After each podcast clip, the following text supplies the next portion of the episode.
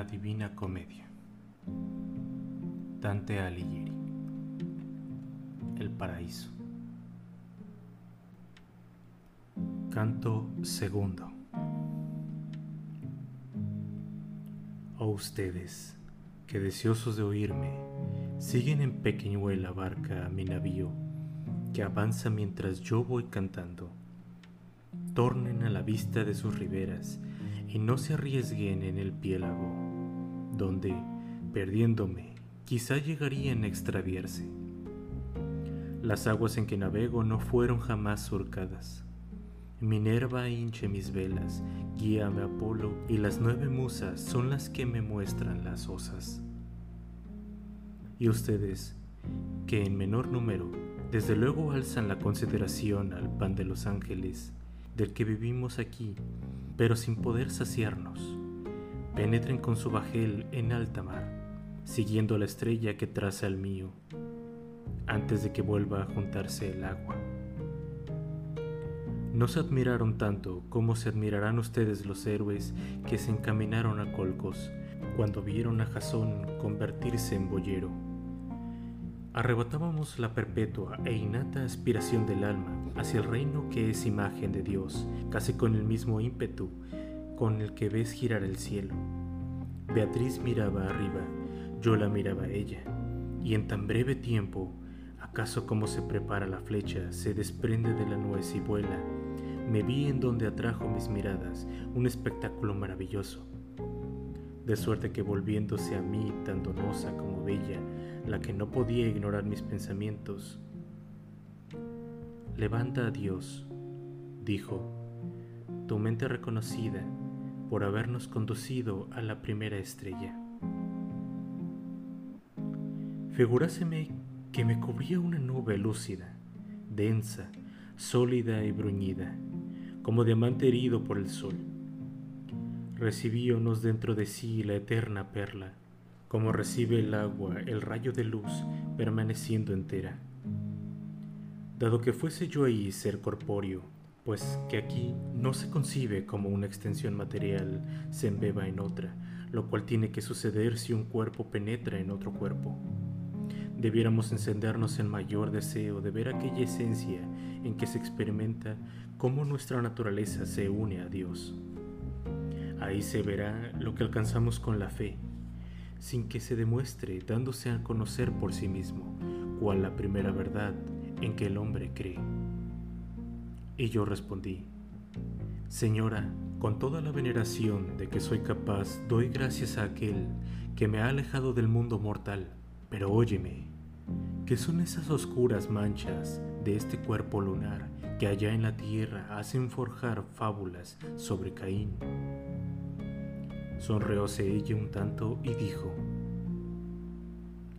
si anda ahí errada la opinión de los mortales, donde la llave de los sentidos de nada sirve, no debe causarte admiración alguna, porque están viendo cuán poco alcanza su vuelo la razón, ayudada por los sentidos. Dime, no obstante, lo que piensas por ti mismo respecto a esto. Pienso, repliqué, que esta diversidad que se nota es producida por cuerpos enrarecidos y cuerpos densos. Y ella prosiguió así. Te convencerás seguramente de lo falsa que es tu creencia si atiendes bien a las razones que con ella voy a exponerte. La esfera octava muestra multitud de estrellas, que por la calidad y cantidad de su luz figuran bajo diferente aspecto si consintiera éste únicamente que su enrarecimiento o densidad convendría a todos en una sola especie de influencia, más o menos graduada, pero de la misma naturaleza. A diferentes virtudes corresponden diferentes efectos de los principios formales, y estos, a excepción de uno solo, quedarían destruidos por tu razonamiento. Además, si la causa de las manchas que tratas de indagar fuese el enrarecimiento, este planeta o se vería en alguna parte suya falto de materia, o a semejanza del cuerpo en que se alterna lo craso con lo magro, aumentaría o disminuiría su densidad. Si lo primero, aparecería evidente en los eclipses del Sol, porque la traspasaría la luz, como traspasa todos los cuerpos enrarecidos. ¿Y cómo sucede así? Por lo que debe examinarse la otra parte de tu opinión, y si también llego a destruirla, quedará demostrada su falsedad. Porque si la luz no traspasa la parte enrarecida, debe existir un límite en que la densidad le impida el paso, en que el rayo lumínico retroceda, como retroceden los colores en el cristal cuando está cubierto por detrás del plomo. Pero dirás que aquí se oscurecen los rayos más que en otra parte, a causa de que se refractan a más profundidad. Y esta objeción puede responderte la experiencia, que suele ser la fuente de donde emanan nuestras artes. Toma tres espejos, coloca dos a igual distancia de ti y el otro más alejado, y fija tu mirada entre los dos primeros. Contemplándolos de frente, haz que tu espalda levante una luz que ilumine los tres espejos y vuelva a ti reflejada por todos a la vez. Y a pesar de que el más distante no extienda más su esplendor, verás que alumbra con la misma viveza que los otros. Ahora bien, como la acción de los rayos solares queda despojada la nieve de su primitivo color y frío, así a tu entendimiento, libre de error, alumbrará mi voluntad con tan viva luz que te salten a los ojos su resplandor. Bajo el cielo de la divina paz se mueve un cuerpo en cuya virtud está fundada la esencia de cuanto contiene. El siguiente cielo, en que se ven tantas estrellas, distribuye aquella esencia entre las más distintas de ella y contenidas en la misma. Y los otros dos inferiores realizan de diverso modo a los fines prescritos por Dios las diferentes virtudes que en sí llevan y su influencia. Y así, estos órganos del mundo descienden, como ya ves, gradualmente de suerte que reciben de arriba la virtud que comunican después abajo. Considera bien cómo por este camino procedo hacia la verdad, que es tu deseo, y sabrás luego andarlo por ti solo. El movimiento y la virtud de estas esferas celestiales deben emanar de los ángeles sus agentes, como la obra del martillo proviene del herrero, y el cielo embellecido por tantas luces recibe la imagen de la profunda mente que le hace girar en torno y a modo de sello la reproduce. Y como su alma se extiende dentro de su terreno cuerpo, por miembros diferentes y formados para diversas facultades, así la inteligencia, sin salir del círculo de su unidad, difunde su propia virtud, multiplicándola por todas las estrellas. Cada virtud produce efectos diferentes en los cuerpos celestes que vivifica, uniéndose a ellos como la vida a los suyos. Mezclándose así, se muestra brillante por la risueña naturaleza de que procede, cual se manifiesta la alegría en una pupila viva. Esta es la causa de las diferencias que se advierten entre luz y luz, no su densidad o su enrarecimiento. Este es el formal principio que produce, conforme a su virtud, la sombra y la claridad. Canto tercero.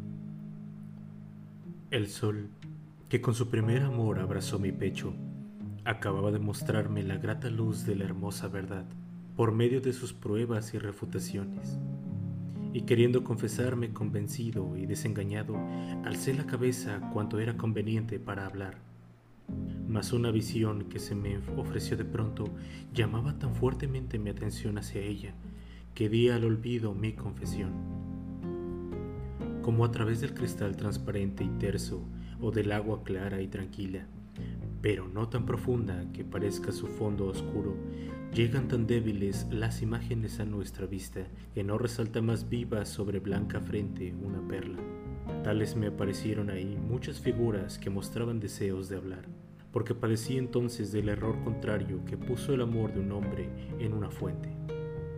Apenas las hube percibido, juzgando que fuesen rostros reflejados por algún espejo, volví la vista atrás para descubrir quiénes pudieran ser, pero nada percibí, y miré adelante, hacia el resplandor de mi dulce guía, que sonriendo despedía luz de sus santos ojos. No extrañes, dijo, que me sonría, a causa de tu pueril imaginación, pues aún no te afirmas en la verdad, sino que, como lo tienes de costumbre, das crédito a cosas vanas. Verdaderas almas son las que estás viendo, relegadas aquí por haber faltado a sus votos, pero habla con ellas, óyelas y cree lo que te digan, porque la infalible luz de que gozan no les permite apartarse de ellas. Dirigiéndome entonces a la sombra que más indicios daba de querer hablar, proferí estas palabras con el azoramiento de que está impaciente. Alma escogida, que radiante de gloria sientes delicias no comprendidas mientras no se gustan, sé tan bondadosa que me declares tu nombre y me manifiestes tu estado. Y ella, al punto, con risueño semblante, respondió, Nuestra caridad no cierra la puerta a ningún justo deseo, sino es que, como aquella que quiere sea semejante a sí toda su corte, yo fui virgen y monja, y si tu memoria me recuerda bien, no me desconocerás por ser hoy más bella. Vendrás en conocimiento de que soy picarda, y aquí me hallo con estotras bienaventuradas, siéndolo yo también en la esfera que más lentamente gira. Nuestros efectos, que solo anhelan lo que el Espíritu Santo place, se regocijan de hallarse en el grado que nos han puesto. Y este destino que tan ínfimo parece, nos cupo en suerte por no haber cumplido nuestros votos, quebrantándolos en cierto modo. A lo cual repliqué, no sé qué de divino resplandece en su admirable aspecto que desvanece la idea que tenía de ustedes. Por esto no te reconocí desde luego, pero ayudado ahora por lo que has dicho, se renueva más fácilmente mi recuerdo. Dime, siendo aquí ustedes tan dichosas, ¿desean morar en más alta esfera para mejor satisfacer su vista y sus afectos? Dirigió una sonrisa a sus compañeras y me respondió después con tanta dulzura que me parecía ceder a la vehemencia del primer amor. Hermano, la virtud de la caridad que nos mueve a desear solo lo que tenemos sin anhelar otra cosa, basta a satisfacer nuestras ansias. Y si pretendiéramos elevarnos más, nos ajustarían nuestros deseos a la voluntad del que nos destina a esta mansión que tan falta de conformidad verás que no caben en estas esferas, si reflexionas cuán necesaria es en ellas la caridad y cuál su naturaleza. Ni es menos esencial a la bienaventuranza de que nos gozamos el someternos a la voluntad divina, para que así se unen también nuestras voluntades. De suerte que el ocupar moradas graduales en este reino no solo es del agrado del reino todo, sino del soberano que atempera al suyo nuestro deseo. En su querer se cifra nuestra aventura. Es como el mar al que fluye todo, así lo que él crió, como lo que produce la naturaleza. Claramente vi entonces que todo lo del cielo es paraíso, aunque no se comunique del mismo modo la gracia del bien supremo, mas como acontece al que saciado de manjar siente aún el deseo de otro, que prefiere este último y deja aquel, así me mostré yo en mis gestos y palabras, para saber de ella cuál fue la causa de que se frustrase su buen propósito. Una vida perfecta y a sus altos méritos, me dijo, sublimaron al cielo a la mujer, por cuya regla se ciñen otras sayal y velo en tu mundo para vivir día y noche hasta la muerte con el esposo que acepta todos aquellos votos conforme a la caridad y a su beneplácito. Era yo muy joven cuando huí del mundo para seguirla, cubriéndome con su hábito y prometiendo profesar la estrechez de su orden. Pero unos hombres, más habituados al mal que al bien, me arrancaron mi dulce claustro, y cuán amarga fue luego mi vida, lo sabe Dios a ese otro resplandor que a mi mano derecha se te muestra y que brilla con toda la luz de nuestro cielo. Es aplicable lo que en mí digo. Fue también religiosa, y su cabeza se vio igualmente privada de las sagradas tocas que la cubrían. Pero aunque volvió al mundo contra su voluntad y lo loable de la costumbre, jamás perdió el velo que resguardaba su corazón. Es el astro fulgente de la gran Constanza, que del segundo vástago de Suevia engendró al tercero y el último. Hablóme así y empezó a cantar Ave María, y cantando desapareció como desaparece en lo profundo del agua un grave peso. Siguieronla mis miradas cuanto era posible hasta que la perdí de vista, volviéndolas hacia el primer objeto de mi anhelo, volviéndolas enteramente hacia Beatriz. Pero ésta fulminó a mis ojos un relámpago, que dejándome de pronto deslumbrado, me obligó a proceder más despacio en mis preguntas. Canto cuarto.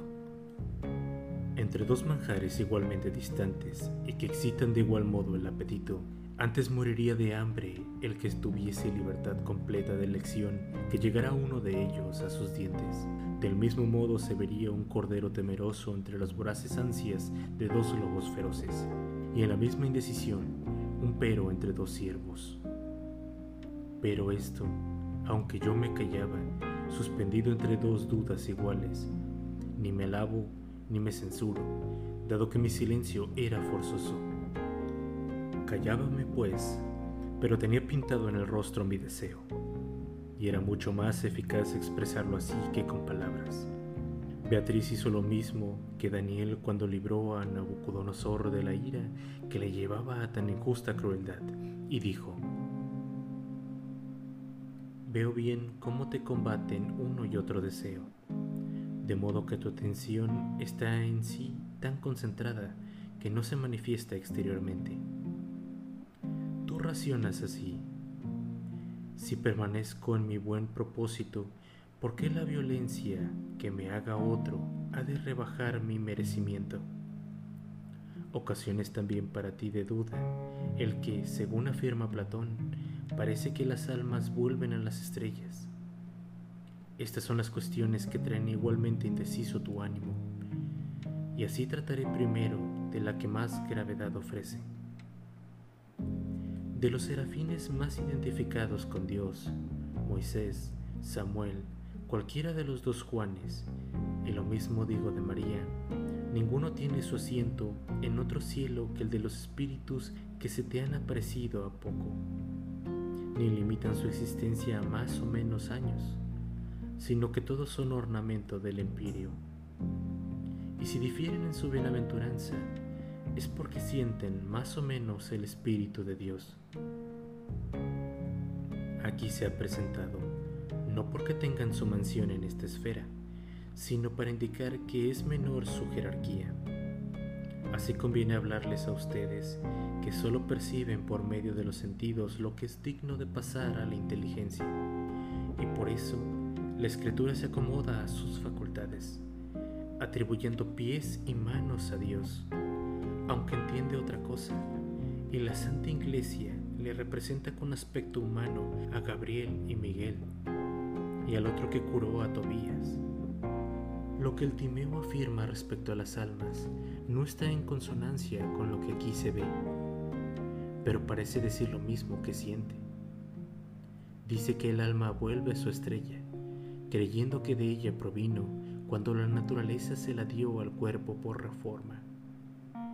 ¿Y acaso su concepto sea otro que lo que representan sus palabras y tengan una intención que en materia alguna merezca despreciarse?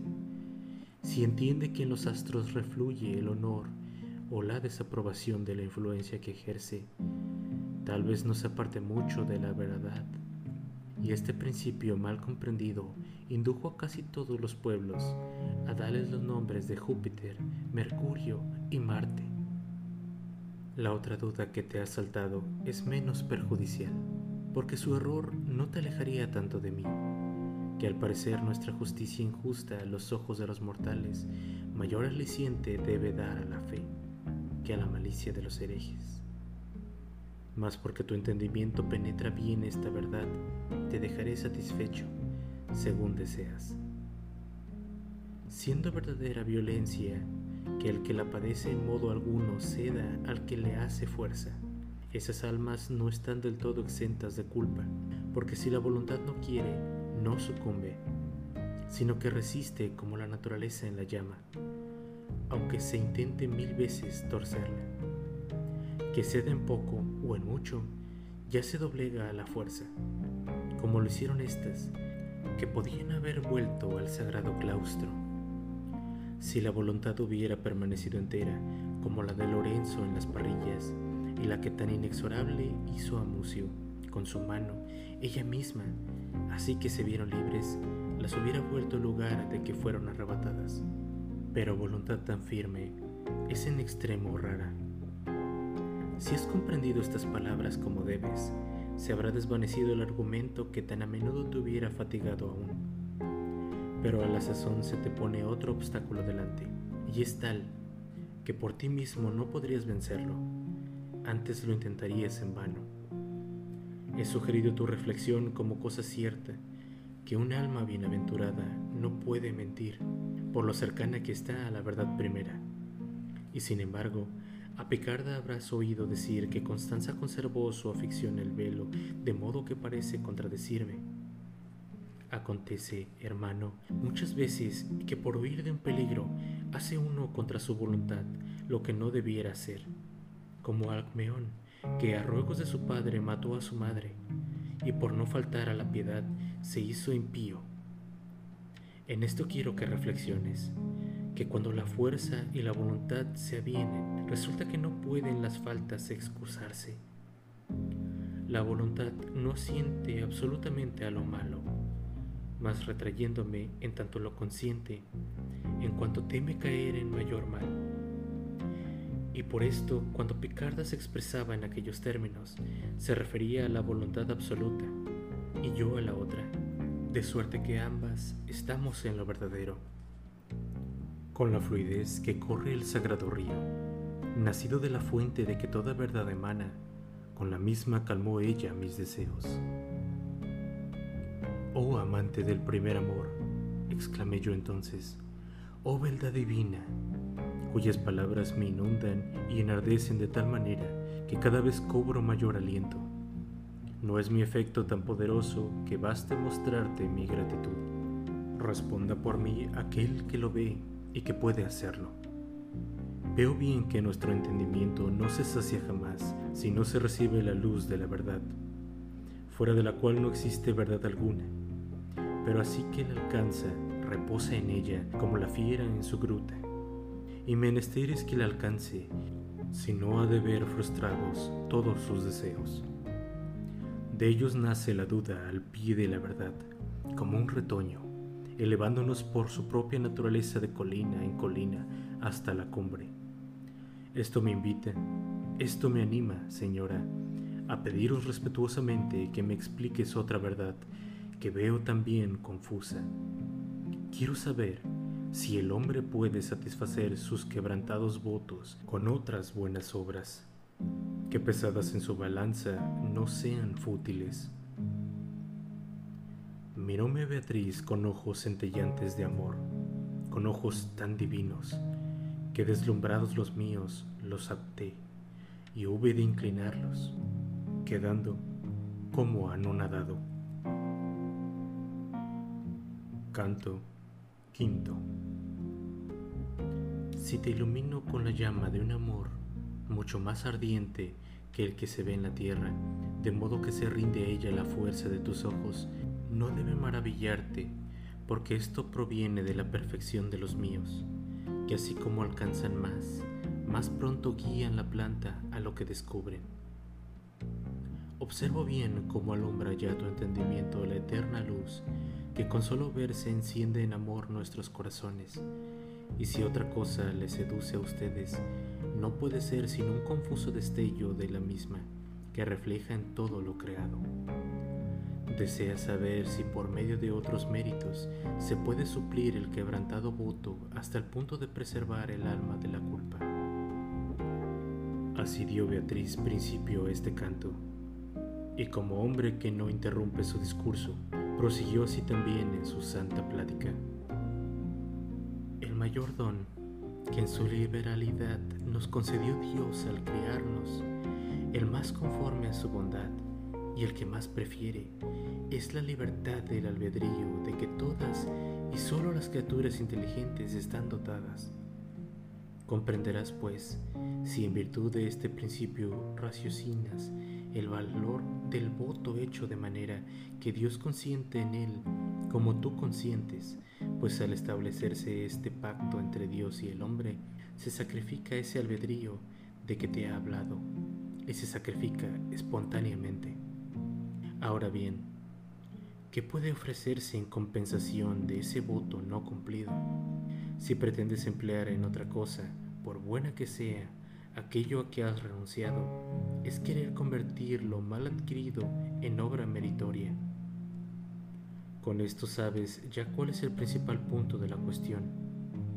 Mas como la Santa Iglesia concede dispensas, lo cual parece contradecir la verdad que te he manifestado, conviene que no abandones todavía la mesa, porque el manjar que has tomado es sobrado fuerte y se requiere ir ayudado de digestivos. Abre el entendimiento a lo que te he expuesto y guárdalo en tu memoria, porque no es ciencia el oír, sino el retener lo que se oye. Dos cosas son esenciales en este sacrificio. Una es la que se ofrece y otra el pacto que de él resulta. Este último no se anula jamás, sino se observa y se acerca de él. Ya te he hablado antes en términos precisos. Por esto, el ofrecer era un mandato para los hebreos, si bien podía algunas veces presentar una oferta por otra, como debes saberlo. En cuanto a la otra cosa que te he indicado, es decir, a la materia del voto, puede muy bien ser tal que no haya falta en sustituir otra materia, pero que nadie mude por su propio arbitrio la carga que sobre sí ha echado, sino recurriendo a la llave blanca y a la dorada, pues será insensato el cambio mientras lo que se deja no esté comprendido en lo que se toma, como lo está el 4 en el 6, y así lo que de suyo pese tanto, que haga inclinar en todo caso la balanza, con ninguna otra cosa puede satisfacerse. Que los mortales no tomen a burla los votos que hagan, sean constantes y no ciegos en prometer, como lo fue Jefté en su primera oferta, hubiérale valido más decir, hice mal, que obrar después peor por observar su voto. Y no menos insensato hallarás que anduvo el gran caudillo de los griegos, por quien lloró Ifigenia la hermosura de su rostro, haciendo asimismo verter llanto a cuerdos y fanáticos, cuando oyeron hablar de semejante culto. Sean cristianos más cautos en resolverse. No vayan con la pluma a todos los vientos y no juzguen que un agua cualquiera sirve para lavarlos. Tienen el Antiguo y el Nuevo Testamento. Tienen en el pastor de la iglesia quien los guía y para su salvación esto es bastante. Si a otra cosa los inducen malas pasiones, sean hombres y no brutos irracionales, de quien se rían los judíos que andan entre ustedes. No hagan como el cordero que deja la leche de su madre y descuidado y alegre por buscar su placer, labra por su propia ruina. Del mismo modo que aquí lo escribo, me habló Beatriz y fijó su anhelante vista en el punto donde brillaba más la luz. Su silencio y alternación de su rostro hicieron enmudecer a mi ávida curiosidad, que se disponía ya a proponer nuevas cuestiones. Y como flecha que da en el blanco, antes que la cuerda pierda su oscilación, así volamos al segundo reino. Vi tan radiante de hermosura a mi señora luego que penetró en aquel fulgente cielo, que acrecentó el brillo del planeta y si éste se inmutó de júbilo, ¿qué no haría yo, que por naturaleza soy tan impresionable a todo? Como en vivero tranquilo y puro acuden los pececillos cuando algún extraño entre en él, creyendo que les va a servir de pasto, así viven ir hacia nosotros más de mil espíritus resplandecientes, y todos ellos decían, Este dará pábulo a nuestro amor y a medida que iban acercándosenos, advertíase el acontecimiento de que gozaban por los vivos fulgores que despedían. Considera, oh lector, si lo que aquí comienza no prosiguiese, qué angustiosa inquietud tendrías por saber más, y por ti mismo colegirás cuán deseoso quedé yo de conocer la condición de aquellas almas, así que se mostraron a mi vista.